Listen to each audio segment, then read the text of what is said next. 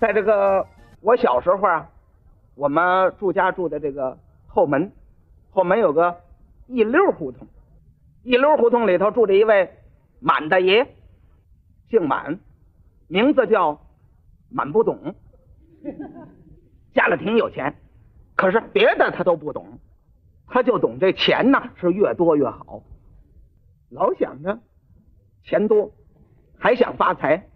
就知道啊，做买卖能够赚钱，想主意开个什么买卖呢？搭个伙吧，就找这伙计，找来找去，有人介绍了一位，这位啊就在这个宣武门外菜市口有个贾家胡同，贾家胡同住着一位贾先生，姓贾，名字叫贾行家，贾行家跟这满不懂也不知道怎么凑在一块了，这二位行了。天天哥俩就商量做什么买卖呀？商量商量商量，满市去转悠。哎，这天走到这个西安门大街这哈，路北了有一个两间门面的一个药铺，门口贴着条：家具出兑，此铺出倒。满爹一瞧，就跟贾行家说：“哎，贾先生，您对这买卖药铺有研究吗？”贾行家一听。哎，大哥，您怎么了？药铺，咱们是老本行，行家。是啊，那咱们进去看看。嗯，可以。俩人进来了。哎，掌柜的，您这个药铺要出倒吗？这个打算倒多少钱呢？两千块钱。假行家这两间门面就两千，太贵了。啊，不，您看呢，这还这么些个家具啊，还有好些个存底子、存货。您就卖一两个月都不用上货，后头院还有三间房，还有两间堆房。满大爷一听，当时就高兴，把钱掏出来了。为什么呢？满大爷一想，我家里住那两间破房也不怎么样，家里也没多少人，归了包堆三口人，俩大人一孩子，后头有三间房，倒过这买卖来，我们也就搬这儿住来了。贾行家家里又没人。这么一干，这小买卖挺好，不就两千块钱吗？这是五百，先给您这定钱。呃，在三天之内，那一千五给您凑齐。另外呢，您呢也把这个安排安排，就得给我们腾房。到三天我们就来，我们就搬这儿来了。啊，那那没错没错，好，交完定钱就出来了。这个掌柜的说：“您您您二位，我我跟您商量点事情。”这买卖呀没问题，三天您就明天来，您让我腾房我都腾，我有地儿住。我跟您要求点事情，什么事啊？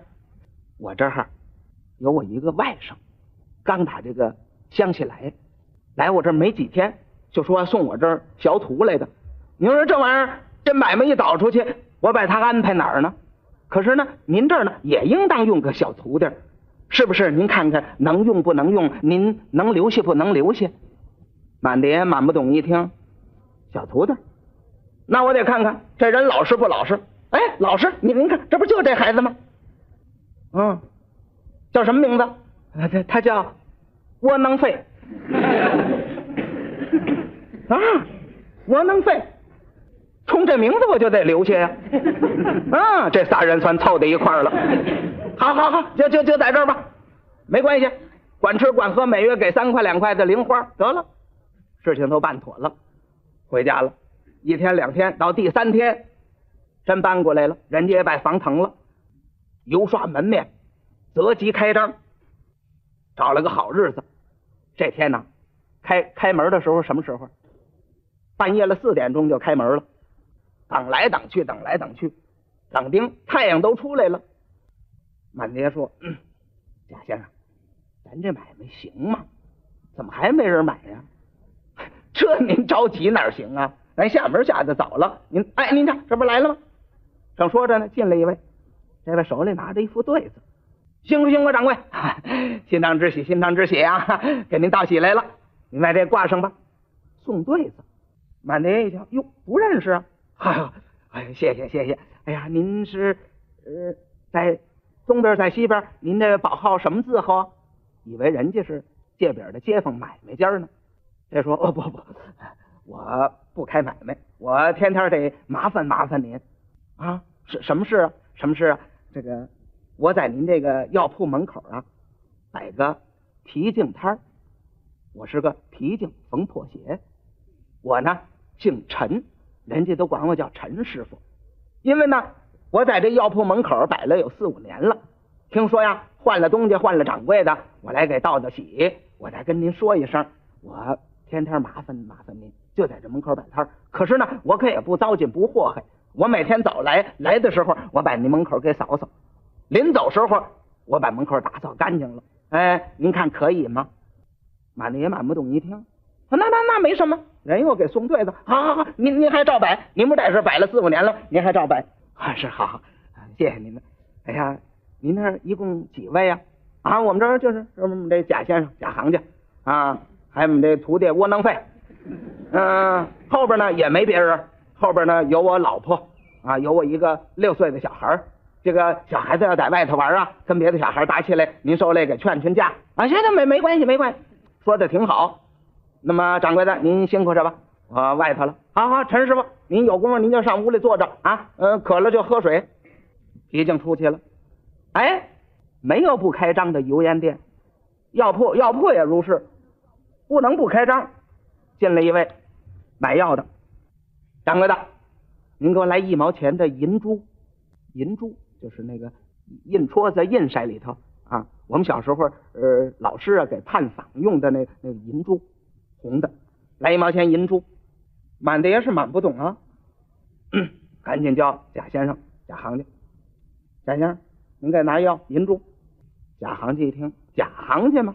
找银珠，拉抽屉就找药，拉一个拉一个拉一，他怎么没有啊？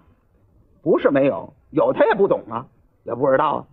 找了半天没有，嗯，掌柜的没有啊！您一听他这货底儿少，没有没有，就告诉人没有吧。贾行家说别别去，那您不得罪主顾吗？明儿一嚷嚷好，谁还上咱们这抓药来？没有，那那我我我我有主意，窝囊废，把小徒弟叫过来了，打柜里拿两块钱，就到这个首饰楼银楼两块钱，砸俩银珠来，听着没有？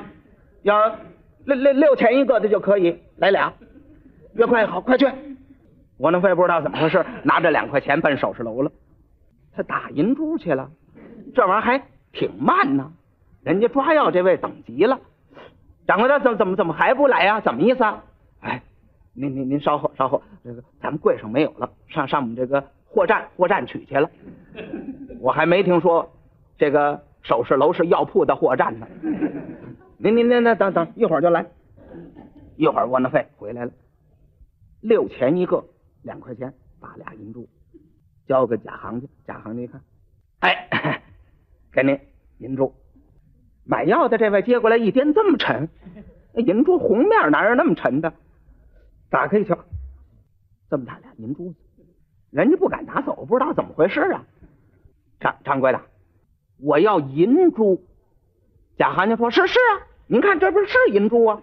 哎，你咱这儿货真价实，不卖假货，一定是银珠。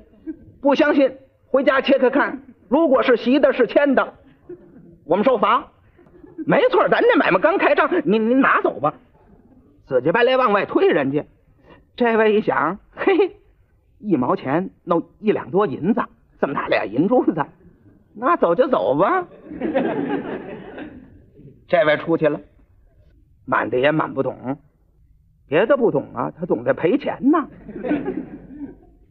贾先生，咱这买卖要照这么干，行吗？您看，咱们是老行家，跟您说，买卖你得拉主顾，这回赔钱，下回就赚他的。你不信，他买个十斤八斤的人参，你看咱们咱们咱们赚钱不赚钱？这可不是吗？你先赔后赚的，您放心吧。哎，好，放心吧。正着说着呢，又进来一位，拿着一毛钱，掌柜的，来一毛钱白鸡。白鸡呀，我们小时候拿那个洗纺绸啊、洗衣服什么的那么种药材叫白鸡，也有拿那个研这个呃红珠似的写字的，也有那干这个用的，这叫白鸡。杨子，你给我来一毛钱白鸡。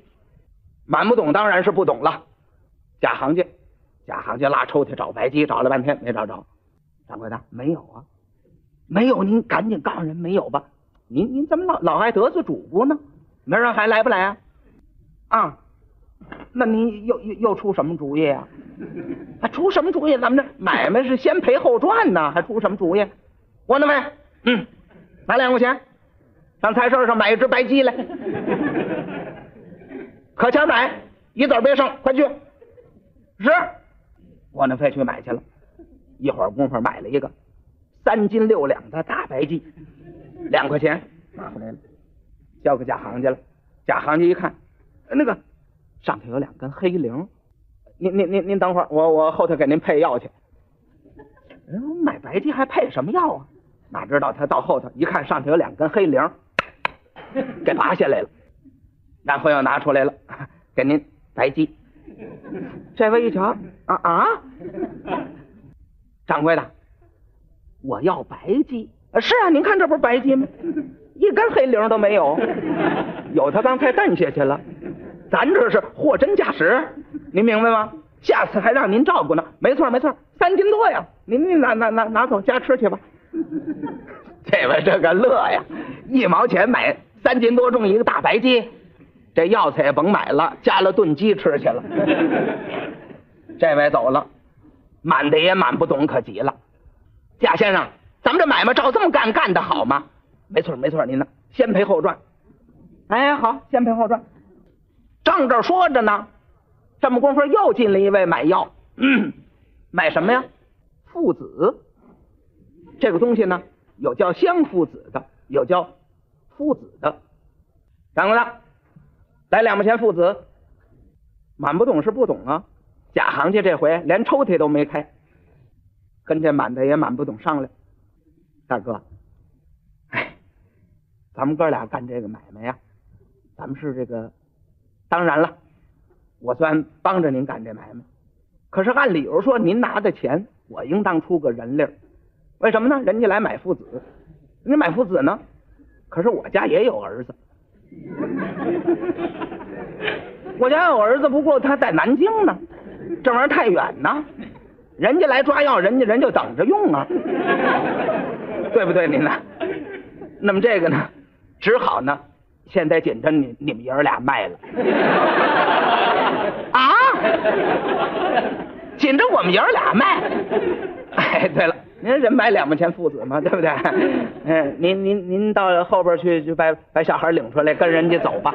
啊，我们跟人家走卖了，那没办法，咱这是买卖生意呀，对不对？您跟人走，配完药，人家还给送回来呢。嗨，你这不是这这买卖生意怎么怎么搞啊？别别嚷别嚷，您一嚷这是让人听着多笑话。您您您去领孩子去吧，死乞白赖往后边推。满的也满不懂，又是急又是气，心里这份难过呀。到里边跟老婆怎么说呀？到里边一进屋一看呢，他老婆正在炕上这儿做活呢，六岁的小孩正在地下那玩呢。满的也满不懂，一看这孩子，眼泪差点流下来，心里头很难过。过来一拉这孩子，说话颤颤巍巍的。